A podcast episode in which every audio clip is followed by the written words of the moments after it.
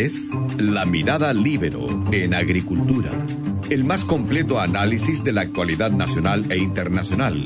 Conduce la periodista Magdalena Olea.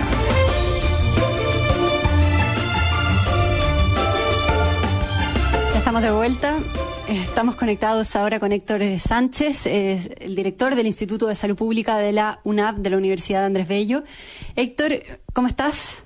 Hola, muy buenos días, Magdalena. ¿Cómo estás tú? Muy buenos días, bien también.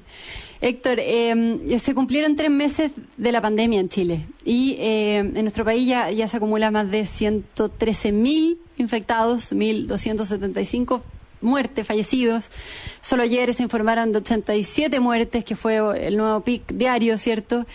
Eh, y, aunque han aumentado las muertes, que también se explica por el nuevo conteo, porque ahora se comenzó a incorporar en la lista de fallecidos por coronavirus a las personas que, sin tener un test positivo, mostraron síntomas sospechosos de la enfermedad.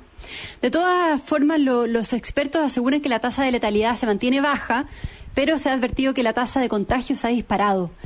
Quiero preguntarte, eh, a tres meses, ¿cómo ves el panorama y por qué los santiaguinos no han logrado frenar la diseminación del virus, Héctor? Mira, efectivamente, eh, lo que tú señalas son los números.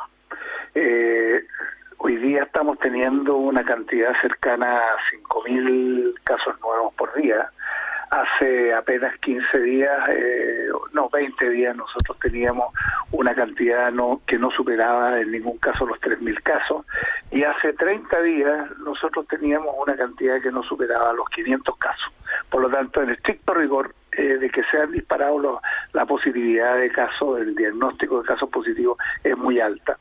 Y lo segundo, de que efectivamente, ¿no es cierto?, la tasa de contagiosidad también ha aumentado. Había venido a la baja sustancialmente y posteriormente eh, se subió. Pero sin embargo, el, se ha estabilizado alrededor de una tasa de contagiosidad alrededor del 1.3. Eso es lo que más o menos está sucediendo, lo cual eh, eh, es razonablemente bueno. Ahora, hay que entender varias cosas. Lo primero es que efectivamente estamos con un problema de que eh, se nos ha disparado el control de la contagiosidad eh, de este virus. Y se nos ha disparado principalmente desde el momento empezó a llegar a las poblaciones eh, más numerosas ya y con y más vulnerables. Con mayor hacinamiento. con mayor hacinamiento. Allí la situación ha sido bastante bastante compleja. Y lo, lo, complicado ha sido que la estrategia que se venía siguiendo por parte del gobierno y que dio buen resultado cuando el, virus circuló en los sectores más acomodados de, la región metropolitana, ya y también funcionó en varias regiones del país, cuando el virus se te dispara a la población de menores ingresos, allí la situación eh, requería un cambio de estrategia brutal. Y ese cambio de estrategia yo creo que se ha eh, demorado fundamentalmente en qué tenía que eh, producirse. Lo primero, tenía que haberse producido un cambio eh, fuerte respecto de la estrategia de detección, trazamiento y aislamiento de los casos y de los contactos. Eh, esta es la herramienta fundamental si es que uno quiere controlar la contagiosidad. La cuarentena nunca hay que olvidarlo. La cuarentena lo que te hace es regular por un tiempo y en forma bastante artificial, ¿no es cierto?, eh, la contagiosidad para aplanar las curvas y no reventar el sistema de salud. Pero si no va acompañado la cuarentena con esta otra estrategia, que es detección, trazado y aislamiento de los casos positivos y de los contactos, ya es muy difícil poder resolver. Ahora, el Ministerio eh, decidió cambiar esa estrategia para rastrear la trazabilidad de los contagios eh, y anunció que los centros de atención primaria se van a incorporar a esta tarea que hasta ayer eh, realizaban únicamente las Ceremi de salud de cada región.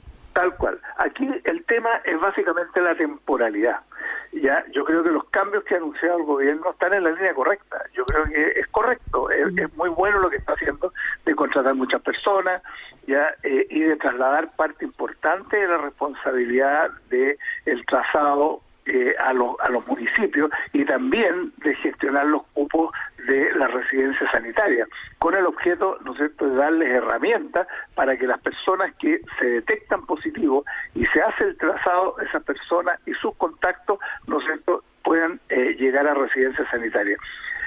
Eh, aquí básicamente la única, el único elemento que uno tiene que decir esto pudo haber sido antes, ya y es poco comprensible que esta estrategia se haya demorado tanto en implementarse de la manera que se está implementando hoy día y hemos tenido que esperar que se nos haya disparado de esta forma. Pero sin embargo, hoy día lo positivo es que se está haciendo. Mm. Y los municipios, con toda la red que tienen a lo largo de todo el país, yo creo que son la herramienta fundamental para lograr este objetivo. Ya, son ellos los que tienen contacto con la población, son ellos los que saben exactamente dentro de cada comuna dónde están los focos, los focos epidémicos y dónde está la población de alto riesgo. De hecho, tú has visto que han habido municipios en los cuales, eh, en, en comunas, en los cuales son eh, el sistema de salud municipal los que han detectado los grupos de riesgo, grupos de contagio activos. Por lo tanto, desde esa perspectiva creo que la decisión es correcta. Yo lo que espero es que estas dos, eh, estas dos eh, estrategias que se están implementando, de extender la, la cuarentena en la región metropolitana, ya y de a continuación eh, intensificar fuertemente la estrategia de detección, trazado y aislamiento de casos y contactos funcione bien. Pero para que esto funcione bien tienen que tienen que darse ciertas condiciones y las condiciones fundamentales son las siguientes. Primero, que la estrategia de trazado ya eh, eh, se implemente correctamente. En otras palabras, que haya suficiente capacidad para poder hacer de capacidad humana, estoy refiriendo, gran cantidad de personas suficientemente entrenadas y con las herramientas para poder identificar los casos, poderlos trazar y a continuación poderlos aislar. Y lo segundo, que también tiene que aumentar, es la capacidad de poder darle a la gente todos los espacios que se necesitan en las residencias sanitarias, principalmente en estas poblaciones. Y el tercer elemento es que tiene que aumentarse la capacidad de detección, ya eh, toda vez que hoy día estamos con una positividad del 30%, ¿esto qué significa? De cada 100 exámenes que se hacen, 30 resultan positivos y hace un mes solo 14 resultaban positivos. Por lo tanto, dado que hay un mayor contagio, la herramienta también es fundamental de detección, de tal manera que en la medida que se vaya haciendo más exámenes, ojalá pasemos de los 20.000, 25, 30.000 exámenes, que vaya aumentando. De hecho, ha ido aumentando la capacidad a nivel del país. Ya, yo creo que esa estrategia ha sido eh, bastante interesante desde el punto de cómo se ha ido eh, produciendo una integración público-privada para lograr este resultado. Pero aquí hay que darle un mayor impulso. ¿Y cuándo crees que realmente se va a empezar entonces a notar el efecto de la, de la cuarentena en la región metropolitana y van a comenzar a disminuir significativamente los contagios? Porque ya, o sea, ha sido muy larga y muy amplia esta cuarentena, ya tres semanas, vamos por la cuarta.